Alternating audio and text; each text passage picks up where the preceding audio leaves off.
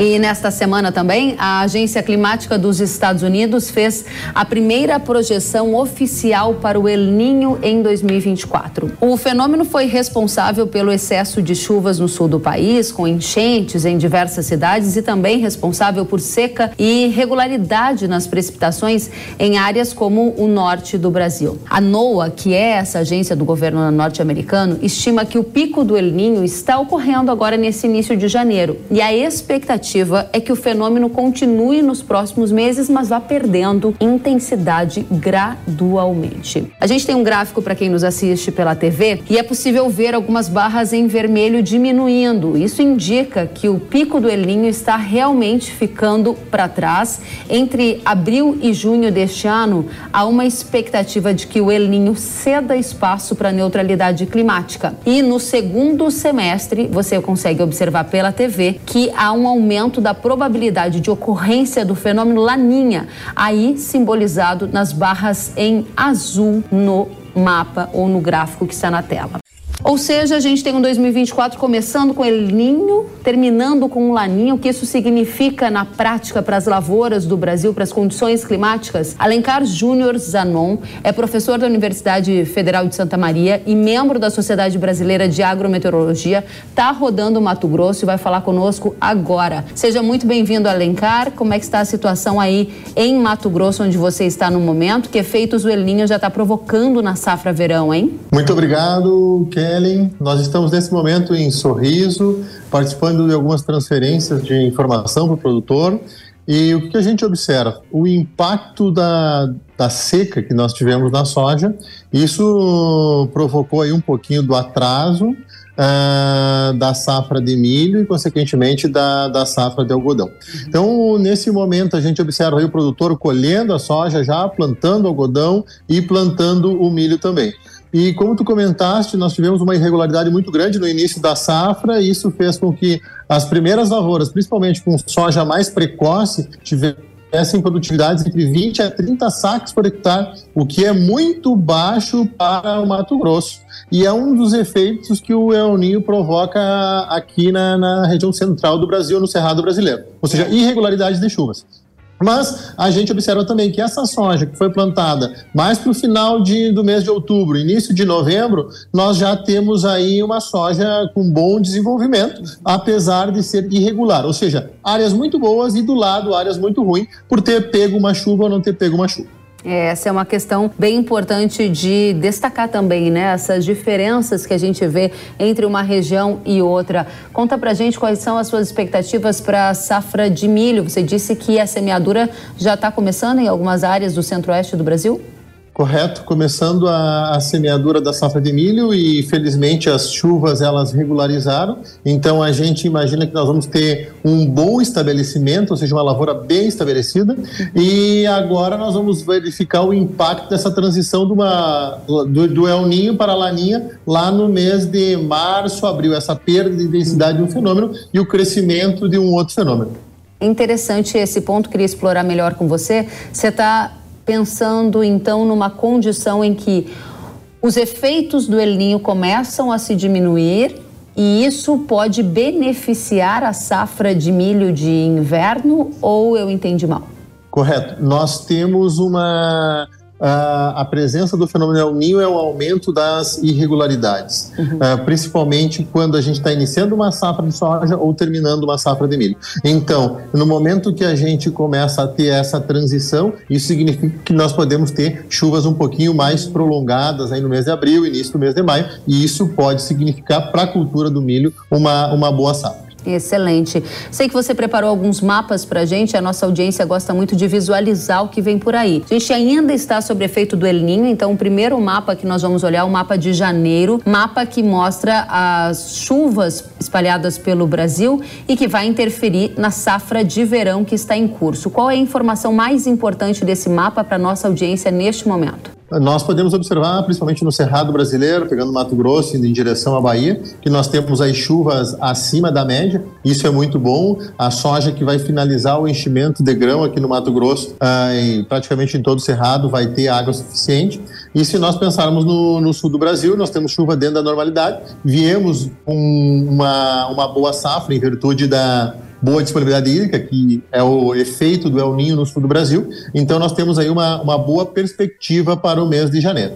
Essa boa perspectiva você está focando em parte do centro-oeste e também está dizendo que o Rio Grande do Sul vai bem. Tem algum alerta negativo que você gostaria de chamar a nossa atenção? Essa, essa coloração um pouquinho mais para o lado do marrom, a gente observa que isso indica 25, 50 milímetros abaixo do normal climatológico. Mas como nós estamos em, em regiões que normalmente têm um alto acumulado mensal, uh, essa condição ela nos indica que nós vamos ter uh, boas condições para o enchimento de grão da soja e o início da semeadura da, da cultura do milho. Entendo. Agora, só para ficar claro, essas manchas em marrom, então você está chamando atenção, por exemplo, para riscos para safra na região, por exemplo, do Mato Piba também. Correto, correto. Aonde tem essa parte mais marrom, eh, significa chuva abaixo da normal climatológica. Então, nessas regiões, o produtor deve estar tá mais, mais atento. Perfeito. Vamos adiante, Alencar, é, para toda a nossa audiência entender claramente o que a gente está tratando. Os quanto mais verde quer dizer que é chuva acima ou dentro da média, quanto mais para o marrom ou mais escuro é falta de chuva. Esse é o entendimento. Correto, Kellen, é isso mesmo. Quanto maior a intensidade do verde, significa que vamos ter mais chuva. Uh, e quanto mais marrom, uh, menor, menor a, a, variabilidade negativa, ou seja, vai chover abaixo da média. Então, o produtor ele deve ficar atento a, a essas cores, correto? Fevereiro já vai ser um mês em que boa parte da colheita, pelo menos nas áreas centrais, vão ter sido feitas, mas a gente tem um milho sendo implementado. E o mapa que a gente está vendo aqui para fevereiro é um mapa bastante esverdeado, à exceção ali do extremo sul ou parte do sudeste. Isso significa o que na prática para as lavouras no Brasil, professor? Uh, significa, pensando no Mato Grosso, nessa parte verde é, que nós estamos enxergando, indo em sentido Tocantins e Goiás, e nós vamos ter aí condições para um ótimo desenvolvimento. Pensando na cultura do milho, que vai estar iniciando a emissão de folhas, uh, duas, três, quatro, cinco folhas, uhum. é um momento que não exige muito. Então, mesmo nós tendo chuva abaixo do normal climatológico, a quantidade de, de a disponibilidade hídrica que nós teremos nesses meses vai atender à demanda da planta. Mas, claro, o produtor deve ficar mais atento nessas regiões marrons, em virtude dessa perspectiva da, da chuva ser menor do que a normal climatológica. Que você está dizendo é que o pior momento para a safra brasileira já passou, seja ela safra de verão ou a que vem aí de inverno? Correto, Kelly. As maiores dificuldades aqui no Cerrado nós já, já enfrentamos, nós tivemos perdas significativas ah, na soja plantada até o dia 20 de outubro no Mato Grosso. A soja, depois do dia 20 de outubro, já está pegando essas chuvas que a gente viu em verde. Então, está mais tranquilo. E pensando no sul do Brasil, da mesma forma. Então, o pior já passou. A partir de agora, nós tendemos a ter uh, condições mais próximas das normais, que atendem às demandas das plantas. Que bom. Agora tem mapa de março também. Alguma questão importante para destacar? A gente pode encher tela rapidamente, só para mostrar. É o mapa do Brasil. O mapa do Brasil também com muitas áreas em verde, ou seja, são áreas em que parece formar até um corredor ali de umidade, né, professor? É o El Ninho se despedindo e deixando uma condição de mais chuvas regulares? Muito bom, Kelly, é justamente isso. Nós temos aí um predomínio da cor verde, a cor verde significa chuva acima da média, e aí nós temos condições ótimas para o pleno desenvolvimento do milho, para o pleno desenvolvimento do algodão, e também pensando no sul do Brasil, nós vamos ter aí condições muito boas para finalizar o enchimento de grão da soja. Uhum. Então nós temos aí uma condição muito favorável. Que bom, porque o que a gente quer é uma safra boa, né? Muita gente sofrendo aí com essas colheitas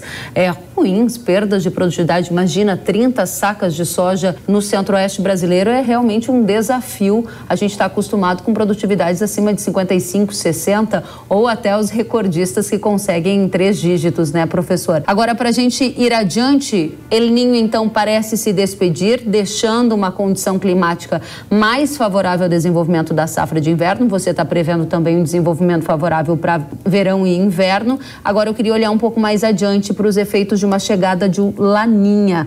Tem alguma questão importante para a gente já observar, até a intensidade do frio, como que isso vai repercutir a partir de agora na safra de milho, por exemplo? A gente deve ficar muito atento à, à previsão climática. Ela tem uma previsibilidade boa de três meses, então no momento crítico aí que é o mês de abril e maio que vai ocorrer o enchimento do grão do milho, ainda a gente não tem ah, ferramentas que permitam a gente conseguir fazer afirmativas mais sólidas. Em virtude disso, nós vamos ficar na torcida para que, é, com a redução do El Ninho, diminua a variabilidade e que as chuvas consigam se alongar um pouquinho para dentro do mês de maio e que a gente consiga ter uma boa safra de milho aqui no, no Mato Grosso. Professor, há quem vai dizer que o senhor está muito otimista com a saída do El Ninho, deixando condições melhores para safra verão e inverno e até com a chegada do Laninha. O senhor acredita que está mesmo otimista com a condição climática para 2024?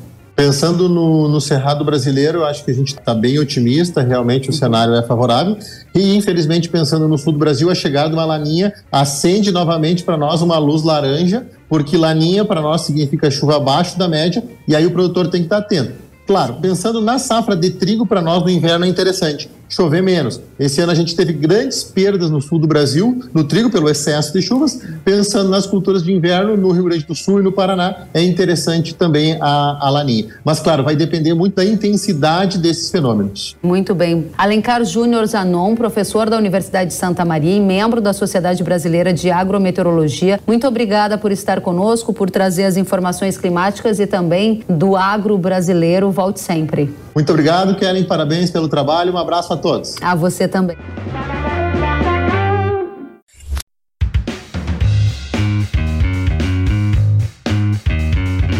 Que bom que você gostou da entrevista e ouviu todo o conteúdo. Se quiser acompanhar as atualizações, siga kellen.severo no Instagram. Até a próxima!